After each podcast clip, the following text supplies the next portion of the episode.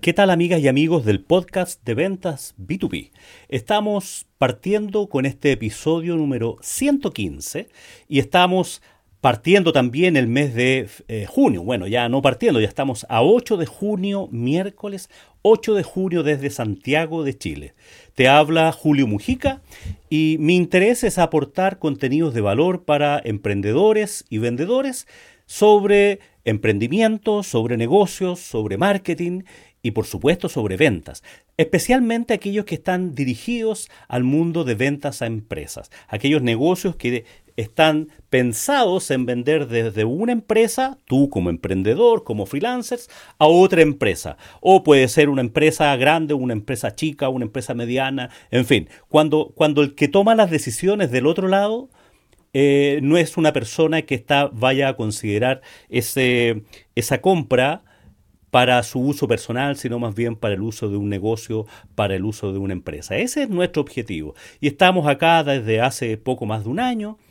Eh, partimos en, a fines de febrero del año 2020, 2021. Ya estoy enredado entre tanta pandemia y, cosas que nos han pasado, ya estoy medio enredado. Estamos en el año 2022, llevamos poco más de un año y estamos en el episodio 115.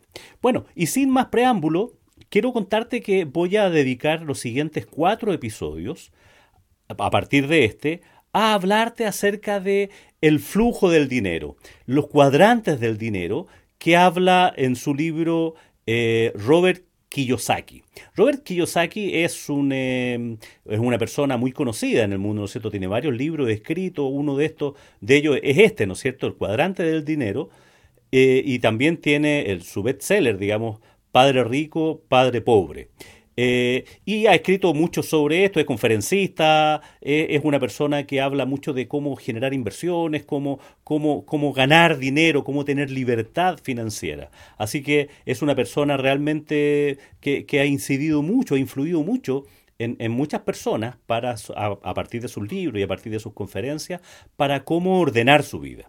Bueno, te voy a hablar de su primer libro, este, este El cuadrante del dinero, el cuadrante del flujo del dinero. Entonces, este mm, autor en este libro habla de que las personas ganamos dinero o podemos ganar dinero de cuatro maneras.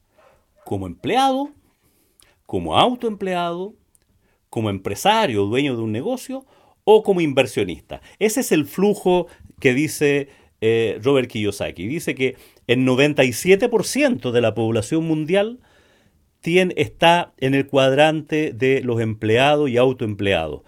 Y el otro 3% de la población mundial está en los cuadrantes de empresario, dueño de negocio y de inversionista. Y poseen el 97% del dinero. Así de simple. Aquí ni siquiera se da Pareto como 80-20, sino que se habla del 3-97. Te voy a hablar de estos cuatro cuadrantes en los siguientes episodios y hoy parto hablando del cuadrante del empleado, que sin duda es la mayor parte de la población mundial que hemos sido empleados. Partimos en una sociedad industrial, ¿no es cierto?, donde nos enseñaron, nos educaron, nos formaron a que teniendo un empleo podríamos ganar dinero. Y eso es perfectamente factible porque la gente que, que está empleada lo que hace es vender su tiempo y su esfuerzo por dinero. Si no trabajas, no recibes dinero. Entonces, la necesidad de las personas de tener un empleo, de buscar un empleo, es una forma más o menos segura, ya vamos a hablar un poco de eso, de intercambiar su tiempo, su esfuerzo, sus capacidades, sus habilidades por una remuneración, que en la mayoría de los casos es una remuneración fija. O sea, yo trabajo 160, 164 horas al mes o un poco menos, dependiendo, es un tema que se está discutiendo en muchos países, ¿no es cierto?, que quieren tener jornadas laborales menores o incluso trabajar cuatro días a la semana en lugar de los, de los cinco, de los seis, en algún momento trabajábamos siete días a la semana. O sea, así de, de, fuerte y es, y es un mundo que está en permanente cambio. El mundo del empleado eh, se ha visto fuertemente eh, cambiante este último tiempo, a partir de la pandemia, porque nos cambió modalidad de trabajo. Incluso con, nos tuvimos que acostumbrar a tener un horario más libre. En algunos casos. y los supervisores también se tuvieron que acostumbrar a recibir resultados de personas que estaban lejos, que no los estaban viendo, no los estaban supervisando directamente. Entonces, el ser empleado ha ido cambiando, ha ido mutando con el tiempo. Yo me recuerdo en la época en que yo estudiaba en el colegio, hace muchos años, ya claramente en el siglo pasado, eh, desde la segunda mitad del siglo pasado, no, un poco más, un, un poco más, tengo más, tengo un poco más de 60, pero, pero no, no, no tanto más. Entonces, lo que se hablaba en aquella época, lo que se hablaba en aquella época era que el sueño de las personas era ingresar a una empresa, a una gran empresa, partir desde abajo y hacer carrera en esa empresa.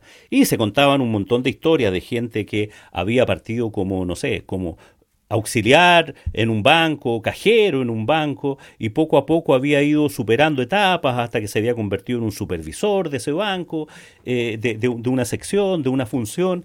Después había llegado a ser agente de ese banco en, una, en algún lugar, ¿no es cierto?, después de 20 años, y después podrías llegar a ocupar un cargo gerencial, un cargo ejecutivo en esa misma empresa.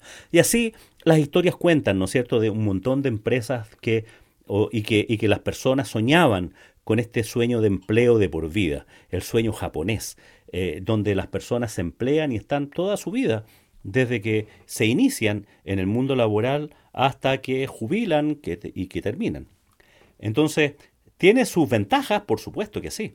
El ser empleado tiene un montón de ventajas, porque hay otro el que arriesga su capital, hay otro que está arriesgando eh, en que invertir en su modelo de negocio y tú te tienes que sujetar, estar sujeto, ¿no es cierto?, a ese, a ese modelo de negocios, a esa forma de liderar, a esa forma de, negociar, pero tú sabes que a final de mes, en algunos países se paga dos veces al mes, ¿no es cierto?, a mitad de mes y a final de mes, recibes una remuneración. Y en la mayoría de los casos es una remuneración fija. Es una remuneración fija que, que te pagan por estar algún tiempo dedicado a este trabajo, a este empleador. ¿No es cierto? Tu contrato de trabajo dice que tienes que entrar a tal hora y salir a tal hora y estás en ese, en ese lugar, en ese espacio, en algunos casos hoy día con teletrabajo, desde una forma, de un lugar más distante, pero estás bajo la supervisión de otro. Hay otro al que tienes que rendirles cuenta por lo que has hecho. Es otro el que te encarga hacer tales o cuales tareas. Y en algunos casos pueden ser cosas administrativas, cosas de oficina, y en algunos casos tienes que usar tu fuerza.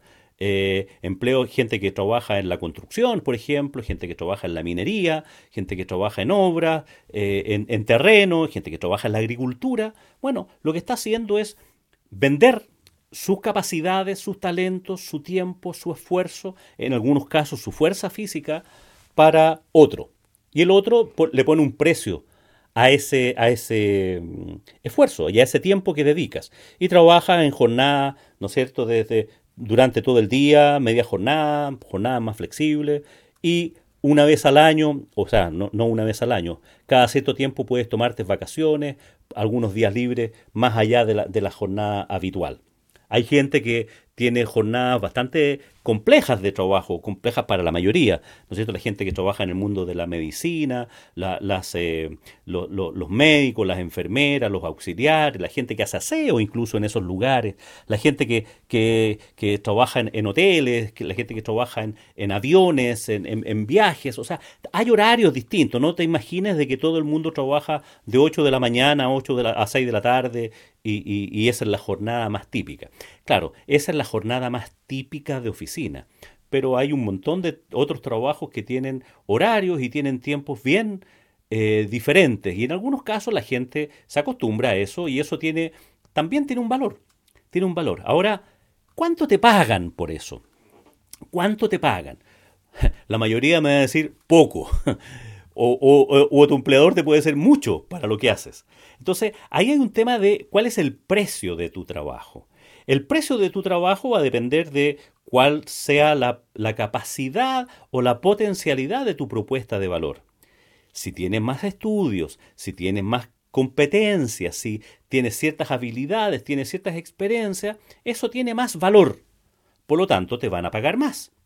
Si tienes pocos estudios, si tienes poca experiencia, si tienes pocas competencias, te van a pagar menos en términos relativos. Entonces, en el largo plazo, cada uno gana, los que somos empleados, los que han sido empleados, eh, ganan lo que se merecen.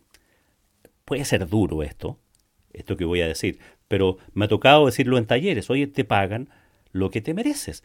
¿Por qué te mereces eso?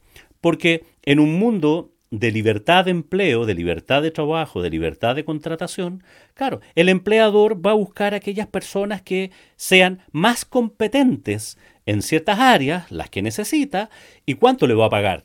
Lo que el mercado demanda para ese puesto, para ese cargo. Entonces, hay cargos que se demandan mucho, pero hay mucha oferta también. Entonces funciona por oferta y demanda. Funciona por, eso, digamos, si tus tú tienes pocas habilidades, tienes pocos dominios sobre ciertos temas, te van a pagar menos, porque es una propuesta de valor donde no se aprecia, y aquí es eh, donde el otro le pone el precio a tu valor de trabajo. En cambio, si eres un especialista en una determinada área, eres una persona muy competente, con mucha experiencia, lo más probable es que te paguen más. Y si tú no estás conforme, existe lo que se llama la movilidad laboral en que tú puedes buscar otro trabajo donde sea mejor apreciado. De nuevo, hablo de la palabra aprecio y eso es lo que te van a pagar. Entonces, en, este, en, este, en esta vuelta permanente de que no me alcanza lo que gano, claro, la pregunta es otra. La pregunta es otra.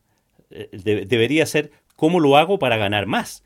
Y para ganar más, tú tienes que ver si es que estás en una empresa que no valora tus competencias o tienes pocas competencias.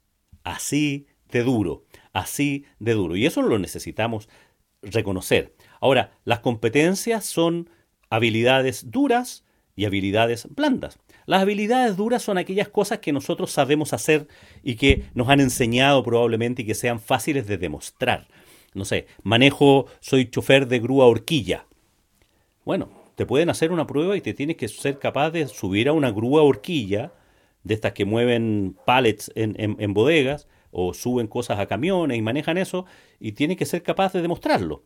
O saber usar planillas Excel. Bueno, te pueden hacer una prueba y tú tienes que demostrar que sabes hacer planillas Excel.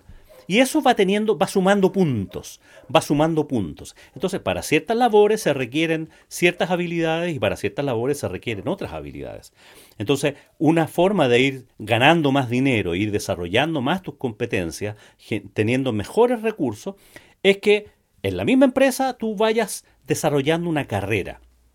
Y esa carrera eh, la puedes desarrollar aprendiendo más cosas, siendo más competente, con habilidades duras, pero también ir desarrollando estas habilidades blandas y que tiene que ver con ser capaz de liderar a otros, meterse en el mundo más estratégico. Y para eso se requiere estudios y requiere también desarrollar otro tipo de habilidades, eh, en el sentido de ah, liderazgo, trabajo en equipo, habilidades de comunicación, cosas que no se aprenden en, una universidad no se aprenden por tomarlas en un curso, sino que se aprenden porque se van desarrollando, se van ejerciendo, se van implementando. Como, decimos, ¿no es cierto?, las vamos aprendiendo, se aprenden en gerundio, se aprenden, cómo se aprende a liderar, liderando, cómo se aprende a trabajar en equipo, trabajando en equipo. O sea, se aprende haciendo. Y esas habilidades son las que te permiten ser, eh, ser ascendido a cargos de mayor responsabilidad y al mismo tiempo cargos de mayor remuneración.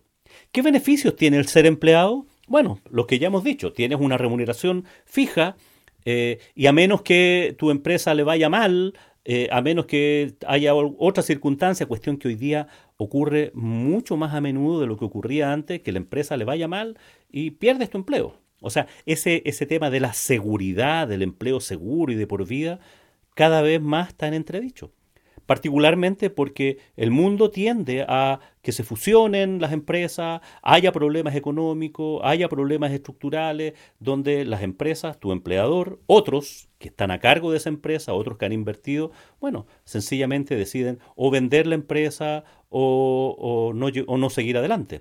O eventualmente hay cambios de tus jefaturas y las jefaturas con las que viviste mucho tiempo. Antes eh, llega una nueva jefatura y te dice, sabes que tú no me sirves, no me gustas o yo conozco gente que me sirve de mejor manera y hasta ahí llega tu trabajo. O sea, todo este tema de que sea más seguro, el, gran tema, o de que sea menos riesgoso, quizás mirado desde otra perspectiva, el ser empleado cada día es más riesgoso, porque es on-off. No tienes a veces tiempo de, mm, de, irte dando cuenta de que tu trabajo está en riesgo, sino que de un día para otro te quedas sin trabajo. Un día tienes trabajo y al día siguiente no tienes trabajo. Entonces, no, no necesariamente eh, quiere decir que hoy día es más seguro está lleno de personas, eh, este mundo, y particularmente me ha tocado conversar con varias de ellas, que después de haber estado 20, 30 años trabajando en alguna empresa, hemos tenido algunos entrevistados acá en este podcast, de un día para otro quedan sin trabajo, con una indemnización eh, básica que les permite pagar sus deudas, en algunos casos les permite tener algunos ahorros, pero en la mayoría de los casos se quedan con una mano delante y una mano atrás hasta ahí llega. O lo que les cubre esta indemnización, lo que les cubre los fondos de cesantía es bastante menor. Entonces, no quiere decir que, sea malo ser empleado, no he dicho eso. Tiene un montón de beneficios, esta, esta tranquilidad, ¿no es cierto?, de que es otro el que arriesga y tú, hay gente que prefiere tener un trabajo tranquilo, cerrar el negocio, como, como, dicen algunos. O sea, termina tu jornada laboral y te despreocupaste. Y vas a tu familia, y te vas a tu casa y haces lo tuyo. Y eso tiene, tiene su gran beneficio. Y hay gente que prefiere eso. Hay gente que dice, yo no serviría para emprender. Yo no serviría para eh, independizarme. Claro, es cierto porque tiene mucho que ver con, con actitud. Y es bueno reconocer eso. Entonces, no te quejes si es que ganas pocos. Cultiva más tus competencias para ganar más dinero de esa manera. Cultívate más, aprende más, desafíate más, sale de esa zona de confort, no deje el mínimo. No, no des solo lo que está escrito en el contrato de trabajo, sino que tiene que ver con demostrar que eres capaz, que eres competente y que puedes hacer otras cosas. Si quieres, si quieres. Si quieres irte por el mundo del quejumbroso, ¿no es cierto? Ay, que me pagan poco, ay, que mi jefe es malo, ay, que esta empresa que no tiene beneficios, anda por eso, pero no vas a ganar más dinero. Y vas a tener un tranquilizador para ti, pero no has ejercido nada para cambiar eso. Si no te gusta donde estás, cámbialo. Si quieres seguir empleado, sigue como empleado. Pero si, si quieres seguir como empleado, ve en tu misma empresa cómo puedes desarrollarte más. O, si eso no es posible, búscate otro empleo. Y puedes cambiarte de empleo en la medida que tú consideres que tu propuesta de valor, tú como profesional, como persona, eres una persona integral, tienes las suficientes habilidades y capacidades y requieres y necesitas ganar más dinero y eso puede ser más valorado en otras empresas que en la que estás actualmente. Si estás cesante, si estás sin trabajo, haz como un vendedor. Date la oportunidad y define dónde te gustaría trabajar. ¿En qué empresa me gustaría trabajar? ¿Dónde está mi, mi la, la, empresa que me motiva? ¿Dónde están aquellas, aquellos segmentos de clientes que pudieran interesarse en mí ahora como empleado? Estoy sin trabajo, producto de la pandemia, producto de que mi empresa quebró, etcétera, etcétera. ¿Dónde me gustaría emplearme? ¿Dónde me gustaría ser empleado? ¿Dónde conozco gente? ¿Dónde pudiera yo desarrollar una carrera? ¿Dónde siento admiración por esa empresa? Entonces, dar una vuelta de tuerca a eso. O, y esa misma búsqueda en otro lado, te puede permitir valorar incluso dónde estás hoy día. Darte cuenta de que todo, de todo eso que te quejas, afuera eh, puede estar peor. Valora lo que tienes, no digo ser conformista, pero date una vuelta por el vecindario. Piensa en buscar empleo, no envíes currículum a, tontas ya locas, sino que búscalo, piénsalo. Y si estás pensando en cambiarte de trabajo, recuerda la estrategia de Tarzán. Busca empleo, pero no sueltes la liana que tienes ahora mientras no tengas la otra en tu mano. Porque si no, te puedes golpear. O sea, no renuncies a tu trabajo antes de que encontrar otro empleo. Si es que eso es lo que tú has definido como tu futuro. Quieres emplearte porque sientes que tienes competencias, tienes habilidades para eh, ser empleado y que vas a encontrar otra, otra empresa donde te van a pagar mejor que lo que de dónde te pagan hoy día, o dónde vas a encontrar un mejor clima, dónde vas a encontrar mejores jefes, o que te queda más cerca de tu casa. Eh, en fin, las razones para cambiarse de empleo son muchas, ¿no? Eh, hay, hay, varias razones, pero quiero quedarme en el concepto de ganar dinero vendiendo tu esfuerzo, tu trabajo, tus capacidades, tus competencias, como, como lo decía Robert Kiyosaki, ¿no es cierto? La primera forma que tiene que ver con, con eso. Si no trabajas, no recibes pago. Y si trabajas, recibes un pago. Ahora, cada fin de mes quedamos al día. Tú trabajas y yo te pago. No te debo nada como empleador, ni tú le debes nada a la empresa como empleado. Mes a mes estamos haciendo ese, ese balance donde yo trabajo y tú me pagas. Y si tu empleador deja de pagarte, tú te vas. Y si tú dejas de trabajar o trabajas mal, te van a decir que te vayas. Entonces, eh, eh, no es una cosa de, hay, gente que dice, no, es que yo le he dado mucho a esta empresa, esta empresa me debe mucho a mí. No, mentira, no te deben nada, mes a mes te han pagado lo que corresponde. Oye, es que hay una indemnización que, mira, podemos conversar en otro podcast de esto, digamos, porque es todo un tema. No te quedes atado por una indemnización. La indemnización por años de servicio es una configuración legal para que no haya un abuso de despido automático, así como si nada. Pero no cuentes con ella. No te quedes empleado en algún lugar donde estás sufriendo, donde tu, empleador te da con un látigo, donde está, la estás pasando mal, donde es un esfuerzo cada día ir a emplearte. Bueno, si tienes competencias, si tienes habilidades, cámbiate, cámbiate, búscate otro empleo. No te quedes ahí por, ese, por esa cárcel de, dorada, ¿no es cierto?, de que estás encerrado en un lugar y te quedas aferrado ahí y puedes seguir como empleado. Yo no, quiero empujarte a, que seas emprendedor, ni que te independices, ni que seas inversionista. No, vamos a recorrer esos cuatro caminos en los siguientes podcasts también. Pero ahora lo que, lo que me interesa es mostrarte que uno, y solo uno, de las formas de, de ganar dinero es siendo empleado. Las otras tres formas ya las vamos a ver en los siguientes, en los siguientes podcasts. Y como decíamos al principio, las otras tres formas son con ser autoempleado, con ser empresario, con ser inversionista. Y las vamos a ver en, los siguientes podcasts. Bueno, espero que haya sido de tu agrado este, este podcast. No estamos hablando exclusivamente de ventas, sí, de alguna manera sí. Estamos hablando con el venderse uno mismo, ¿no es cierto? Y apreciar la propuesta de valor que tenemos. ¿Cuánto valor realmente tienes? ¿Cuánto valor realmente ofreces a tu empleador? Por eso te pagan. Por eso te pagan. No te pagan por otra cosa.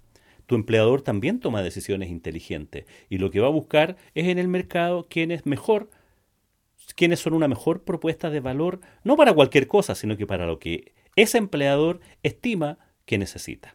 Estamos llegando al final de este episodio, del episodio número 115 y como siempre espero haberte aportado este contenido de valor. Si tienes alguna duda, algo, algo de qué conversar, quieres intercambiar opiniones, escríbeme y nos juntamos. Mi correo es julio Que tengas un buen día y por supuesto que tengas muy buenas ventas.